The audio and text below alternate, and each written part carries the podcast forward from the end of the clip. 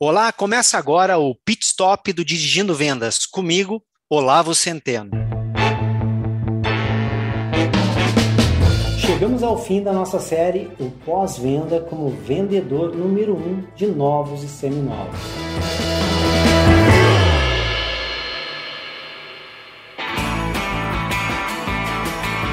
E para finalizar esse último episódio, nós vamos falar em como que o pós-venda acabou se tornando aí o vendedor número um. Isso aconteceu por conta da reputação. Os veículos evoluíram tecnologicamente, o perfil do nosso cliente evoluiu também, ele está mais exigente. E estando mais exigente, ele quer mais, não só do produto, mas do serviço. Nós sabemos que a jornada de um cliente para a aquisição de um veículo novo, ela pode acontecer toda no meio digital e ali em dois, três meses ele acaba finalizando essa compra. Mas a jornada do nosso cliente no pós-venda ela vai durar três, cinco anos. Então é tão importante quanto adquirir um veículo certo, é adquirir um veículo certo com um pós-venda correto. Daí essa preocupação com a reputação do pós-venda. E por isso que, sem sombra de dúvidas, o pós-venda se tornou o vendedor número um. Porque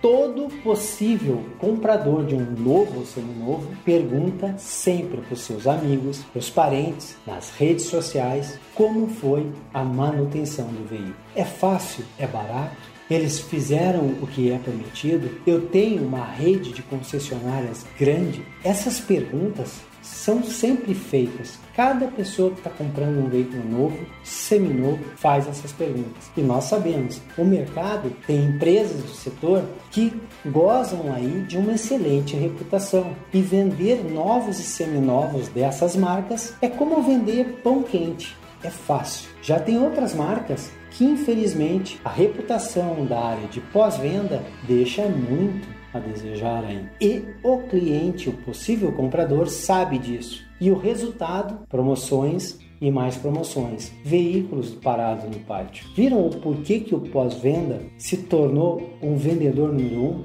Porque é ele o grande balizador. Quando o veículo novo ele é uma commodity quando visitar todas as concessionárias e todas ofertaram veículos com condições de pagamento semelhantes, não tenha dúvida, é a reputação do pós-venda que determinará por onde o cliente vai. E dessa maneira fica muito claro entendermos o porquê o pós-venda se torna o vendedor número um. Ele se torna porque ele é um grande balizador, ele é o divisor de águas. Trate bem do seu pós-venda, invista no desenvolvimento, na capacitação dos teus técnicos e garanta que todo o teu pós-venda se prepare e trabalhe em conjunto com o pessoal da área comercial.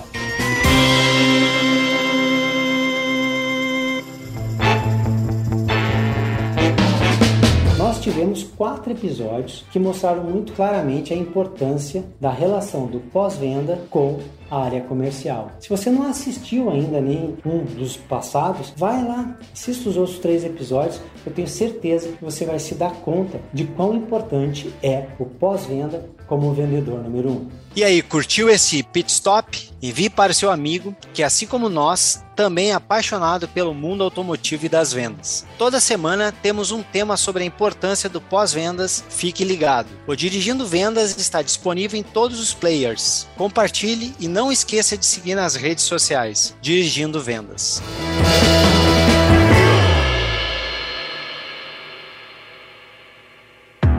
Esse podcast foi produzido e editado nos estúdios da AudioEd